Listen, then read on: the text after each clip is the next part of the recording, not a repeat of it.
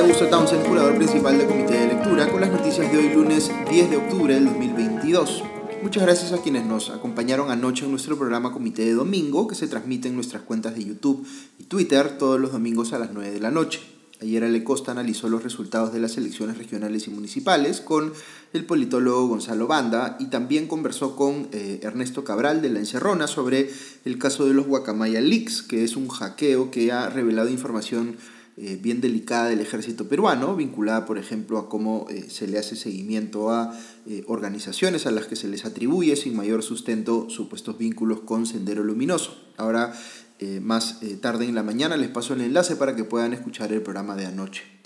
Antes de empezar con las noticias de la política local, les comento muy rápidamente una eh, noticia internacional de último minuto. Luego de la destrucción de un puente en Crimea, por lo que parece haber sido un ataque de las fuerzas ucranianas como parte de este contragolpe relativamente exitoso que están teniendo, recuperando además su territorio de las fuerzas rusas y el hecho no solo de que esto está pues golpeando eh, duramente el orgullo de Vladimir Putin, sino que le está generando un problema político interno porque ni siquiera está logrando que la gente se enliste para ir a pelear a Ucrania, pues eh, decidió eh, responder el autócrata ruso con una lluvia de misiles en Kiev y varias ciudades importantes ucranianas, como no se veía desde junio pasado. Putin dice que está reaccionando a, entre comillas, actos terroristas de las fuerzas ucranianas, pero uno podría decir que es más bien al revés. Eh, y por otro lado, eh, ha aparecido el autócrata que gobierna en Bielorrusia y aliado de Putin, eh, Alexander Lukashenko, a decir que, entre comillas, ha descubierto un plan de Ucrania para atacar a Bielorrusia. Esto, esta parece una nueva campaña de desinformación que ha desplegado Lukashenko para hacerle pues, un favor a su amigo Putin. Eh, el presidente ucraniano Volodymyr Zelensky ha pedido audiencia inmediata eh, a los países del G7 para tomar acción sobre este nuevo ataque de las fuerzas invasoras rusas a objetivos civiles. Hasta los populistas de izquierda latinoamericanos que inexplicablemente han tomado partido por Putin, como Evo Morales en Bolivia o Vladimir Cerrón a nivel local, tendrían pues que estar preguntándose ahora sí en serio cómo se justifican bombardeos a ciudades como los que están haciendo eh, las fuerzas rusas en el caso de Ucrania. Y la respuesta es que son injustificables. Lo que se busca con ello es tapar el hecho de que Rusia está perdiendo la guerra en el terreno por eh, el extraordinario coraje de las fuerzas ucranianas. Ahora sí vamos con las noticias locales. La más importante es una que quizás se siente un poco lejana porque involucra eh, a una institución con la cual el ciudadano promedio no tiene mucho contacto, la Procuraduría General de la República. Como les he explicado en podcasts anteriores, los procuradores son como los abogados del Estado peruano, es decir, cuando alguien demanda al Perú, ellos son quienes ejercen su defensa legal. Pero, y aquí un detalle que es crucial eh, para entender este caso, son los abogados del Estado peruano, no del gobierno de turno. ¿Por qué es importante esta diferencia? Porque el propio gobierno puede ser el que afecte los intereses del Estado y por tanto los procuradores pueden investigar eh, y denunciar a funcionarios públicos del gobierno de turno que estén, por ejemplo, cometiendo actos de corrupción. Por eso, si bien la Procuraduría está ligada al Ministerio de Justicia, que es parte del Poder Ejecutivo, opera, en teoría, de manera autónoma, para evitar justamente que el gobierno de turno pueda sacar a un procurador incómodo que decida, por ejemplo, investigarlo por hechos de corrupción. Y eso fue justamente lo que pasó con el gobierno de Pedro Castillo, cuando tiempo atrás el entonces Procurador General de la República, Daniel Soria, tomó la decisión de investigar al presidente. Eh, el entonces ministro de Justicia, hoy primer ministro Aníbal Torres, lo sacó del cargo irregularmente, y un hecho que varios juristas califican como un acto de obstrucción a la justicia. Luego, el gobierno puso como procuradora general eh, en reemplazo de Soria a María Carvajulca, quien parece haber sido puesta en el cargo justamente para detener las investigaciones contra el presidente. Pero luego, eh, digamos, eh, saltó que tenía ella antecedentes que le impedían ejercer tal responsabilidad y el gobierno la tuvo que sacar y nombró en su reemplazo, hace apenas 4 o 5 días, a Javier León Mancisidor. Pues bien, ni bien fue designado este último, se reveló que tenía antecedentes muy cuestionables, entre ellos haber sido investigado por un presunto fraude para favorecer al narcotraficante Fernando Ceballos, también conocido como Lunarejo, y que había sido separado del Colegio de Abogados de Lima. Eh, según informó el comercio. Así que esta nueva designación también devino en insostenible y ayer por la noche se informó que León Mancisidor había renunciado al cargo, cuatro días después de haber sido nombrado. Él dice que renuncia por una cuestión familiar, pero aquí tenemos pues un caso que es muy grave por dos razones. Primero, porque nuevamente se trata de una persona visiblemente descalificada por sus antecedentes cuestionables y por su ausencia de méritos para ejercer una responsabilidad tan importante como la de Procurador General de la República. Y en segundo lugar, porque su nombramiento, como explicó anoche el abogado penalista César Azabache en punto final de Latina, se da en momentos en los cuales la fiscal de la Nación, Patricia Benavides, ha señalado que está a punto de presentar una denuncia constitucional contra el presidente Castillo. Por tanto, esta movida de piezas en la Procuraduría se ha leído pues como eh, parte de la estrategia legal del presidente y del gobierno de hacerle frente a esa eventual denuncia constitucional, pero ha resultado de momento fallida. Habrá que ver a quién ponen ahora de Procurador General en reemplazo de León Mancisidor, pero creo que es razonable esperar que no sea pues una persona con perfil independiente, sino alguien funcional a los intereses del gobierno.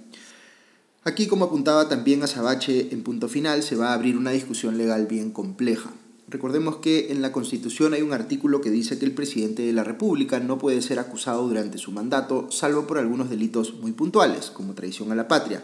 que están ahí mismo enumerados. La defensa del presidente va a valerse de ese artículo para decir que la denuncia que pueda hacer la fiscal de la Nación,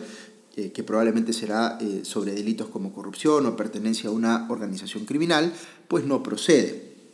Previendo esto, algunos abogados constitucionalistas dicen que este es un impedimento que, eh, digamos, a que pueda el presidente ser denunciado penalmente, pero no excluye la posibilidad de que se le acuse por infringir la Constitución, lo que tendría una sanción no penal sino política como la suspensión del ejercicio del cargo.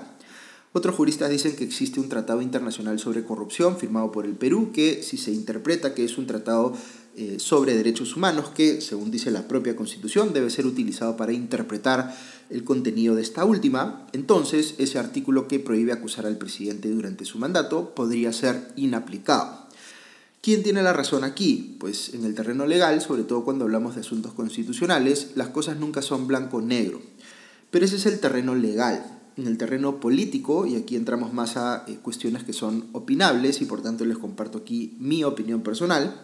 eh, la situación que enfrentamos es una en la cual, eh, digamos, a mi juicio, es evidente que se han cometido delitos que llegan hasta el propio presidente y nuestro marco legal no da una salida que se adapte perfectamente a este tipo de situación que estamos viviendo. Y por tanto, lo que necesitamos es evaluar las alternativas que hay y, no siendo perfecta ninguna de ellas, tomar aquella que tenga menos efectos secundarios no deseados para la salud de la democracia peruana. A mi criterio, y sobre esto ciertamente se puede discrepar, la mejor salida ahora mismo es la renuncia presidencial y la sucesión inmediata en favor de la actual vicepresidenta. Pero, dado que esto es muy improbable, eh, la eh, siguiente mejor alternativa es una vacancia presidencial por incapacidad moral permanente, que por supuesto también es altamente improbable que ocurra porque no existen los 87 votos necesarios para ello en el Congreso. Por eso es que se están proponiendo ahora otras alternativas, como la denuncia constitucional e ir por el camino de una reforma constitucional con referéndum eh, confirmatorio para adelantar elecciones generales, porque estos últimos caminos podrían ser menos exigentes en cuanto a necesidad de votos en el Congreso pero ninguno de estos caminos es claro todavía. Entonces, eh, eh, digamos, el que la fiscal de la Nación presente una denuncia constitucional contra Pedro Castillo no significa ni asegura que el Congreso rápidamente vaya a conseguir los votos para aprobarla. Eso queda por verse pero su importancia va a estar más bien en cuán convincentes son los argumentos de la fiscal de la Nación y el efecto político que puedan tener haciendo que algunos congresistas se pasen al bando de quienes prefieren una terminación anticipada de la presidencia de Pedro Castillo, viabilizando así cualquiera de las alternativas que antes les mencioné. Ahí vamos a poder ver, por ejemplo, eh, qué más ha podido establecer fehacientemente la Fiscalía a partir de los procesos de colaboración eficaz. Si en cambio la denuncia constitucional de la Fiscalía se lee como muy débil, eh, lo que va a terminar haciendo es darle a Castillo el respiro que necesita para mantenerse en el cargo, quién sabe si hasta el final de su mandato. Eh, esta es la importancia de esa denuncia, como les digo, es más política que legal. Dicho ese paso, así como los cambios en la Procuraduría General de la República parecen haber sido parte de la estrategia legal del presidente, otro hecho que también parecería estar vinculado a esta última es la denuncia que se presentó la semana pasada contra la fiscal de la Nación Patricia Benavides por la presunta comisión de los delitos de pertenencia a una organización criminal, encubrimiento personal y obstrucción a la justicia, en relación con el caso de la jueza Emma eh, Benavides, hermana de la fiscal de la Nación. Como les había comentado en podcasts anteriores, la fiscal de la Nación tiene un flanco muy débil eh, en este tema, porque digamos, se le imputa haber tomado decisiones al interior de la Fiscalía para beneficiar a su hermana, como retirar del caso a la fiscal Bersabet Revilla, quien la investigaba por una resolución que absolvió al narcotraficante colombiano Roberto Gómez Herrera y por la cual presuntamente se, o eh, pensaba la Fiscalía, eh, se le habría favorecido. Esta denuncia contra Patricia Benavides ha sido interpuesta por Raúl Noblecilla y Ronald, Atencio, que son eh, dos abogados bastante cercanos a eh, Guillermo Bermejo, eh, cofundadores de su partido, que han juntado, digamos, se han juntado hasta siete veces con el presidente Castillo en Palacio de Gobierno. Frente a este caso, Benavides se ha defendido diciendo que sacó a Bersabet Revilla por baja productividad, pero no parece ser esta pues una explicación suficientemente contundente. Lo que tendría que entender Patricia Benavides es que al no cerrar este flanco débil pone en peligro toda la investigación contra el presidente. Lo que tendría que hacer es tomar medidas para dejar claro que ella no va a tener injerencia alguna en la investigación de su hermana y poner a un fiscal ad hoc reconocido por su independencia y pulcritud, digamos, para que vea pues este tema. Ahora, no hay que olvidar tampoco que los cuestionamientos personales a Patricia Benavides no invalidan de por sí el resultado de una investigación fiscal bien hecha y adecuadamente sustentada por el equipo de fiscales que la trabajó. Ok, otro tema bien eh, importante relacionado a la Fiscalía de la Nación es que esta ha iniciado investigación contra los congresistas de Acción Popular identificados como parte del grupo conocido como Los Niños, es decir, Raúl Doroteo, Luis Vergara, Juan Carlos Mori, Jorge Luis Flores, Darwin Espinosa e Ilich López, por presuntamente pertenecer a una organización criminal. Según la Fiscalía, habrían estado implicados en un esquema por el cual se amañaban licitaciones de obras públicas en el Ministerio de Transportes cuando estaba de titular de esa cartera el hoy prófugo Juan Silva. Supuestamente a cambio de beneficios eh, económicos con estas obras digamos, entregadas a empresas eh, cercanas a ellos eh, y lo que ellos ofrecían, digamos, al gobierno era votos para protegerlo de una eh, eventual moción de vacancia u otras cosas que fueran de su interés en el Congreso. Muy bien, menciono rápidamente otros temas reportados anoche en los programas dominicales. Punto Final reveló cómo a la interna del Ministerio de Economía y Finanzas se opusieron al famoso decreto de urgencia 102 2022 que amplió el presupuesto de obras a varias municipalidades que hoy están siendo investigadas por casos de corrupción que implican al propio presidente Castillo y a su familia, razón por la cual su cuñada, hija adoptiva Jennifer Paredes, está eh, hoy con prisión preventiva.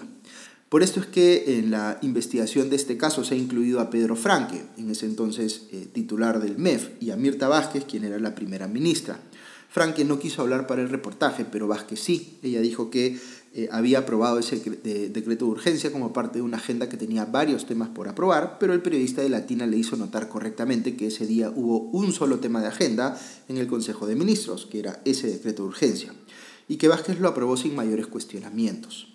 ¿Significa esto que Frank y Vázquez son cómplices de los actos de corrupción que se pueden haber cometido eh, con el dinero habilitado por ese decreto de urgencia? Ellos por supuesto lo niegan y la justicia tendrá que determinarlo, pero digamos que esa es la consecuencia de asumir un cargo político como el de ministro o primer ministro en el gobierno de un partido cuyo secretario general ya había sido sentenciado por negociación incompatible y que tiene serias acusaciones por el caso de, por ejemplo, los dinámicos del centro. Temo que Franque y Vázquez no podrían hacerse ahora los sorprendidos ni justificar no haber sido más diligentes al revisar lo que les ponían enfrente. Curiosamente, quien no firmó ese decreto de urgencia fue Gainer Alvarado, entonces ministro de Vivienda, recientemente censurado como ministro de Transportes precisamente por las investigaciones en su contra vinculadas a estos presuntos casos de corrupción en obras que impulsó su ministerio.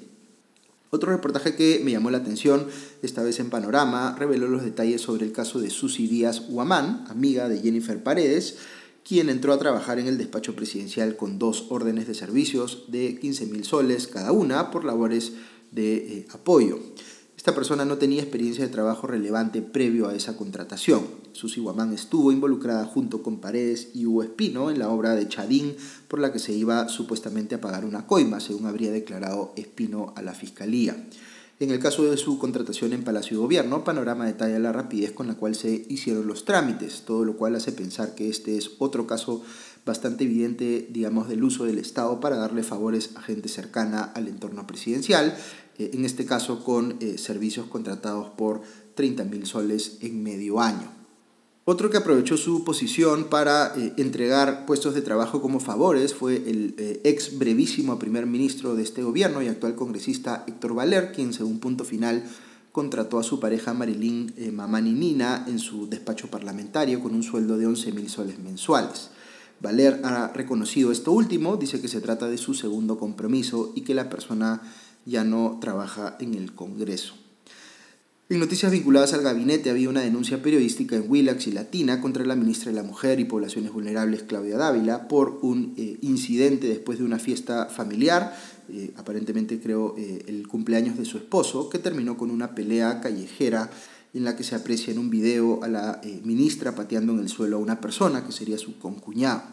Esto habría ocurrido una semana antes de las elecciones. La ministra dice que al terminar esta fiesta, eh, eh, cerca de, eh, digamos, las 5 de la mañana, escucharon gritos y encontraron a su concuñado, quien tiene antecedentes penales muy graves por comercio de drogas y otros delitos, forcejeando con su cuñada, la hermana de su esposo, y su hija. Dice la ministra que llamaron a la policía, pero esta nunca apareció y por tanto sacaron a la calle al concuñado. Y ahí empieza una gresca con el esposo de la ministra, y esta dice que interviene en defensa propia y de su esposo. Todo esto va a tener que ser esclarecido a nivel policial y fiscal, pero eh, digamos, eh, para saber si hubo efectivamente uso aquí de legítima defensa o si la ministra recurrió a la violencia de manera desproporcionada e innecesaria. Ella dice estar siendo chantajeada, pero el concuñado afirma lo inverso, que buscaron eh, presionarlo para que él no denuncie. En fin, si es cierta la versión de la ministra y se enfrentó ella personalmente a un hecho de violencia familiar, eh, llama poderosamente la atención que una de las máximas autoridades a cargo de este tema no haya tenido pues, los recursos para solucionarlo sin incurrir ella misma en violencia. Sobre eh, el presidente Castillo ha dicho que va a volver a pedir autorización del Congreso para viajar porque, entre comillas, tenemos compromisos pendientes. Eh, respecto del tema del avión presidencial, se ha victimizado diciendo que no lo dejan viajar con su familia, entre comillas, para bajar a visitar a los pueblos que rápido se olvidó de su promesa de campaña de deshacerse del avión presidencial. Así pasa pues con las comodidades del poder. Por otro lado, hoy supuestamente se retomaría la audiencia en la que se evaluará el pedido de impedimento de salida del país de 36 meses contra la primera dama Lilia Paredes. Muy bien, eso es todo por hoy, que tengan un buen día y ya nos escuchamos pronto. Adiós.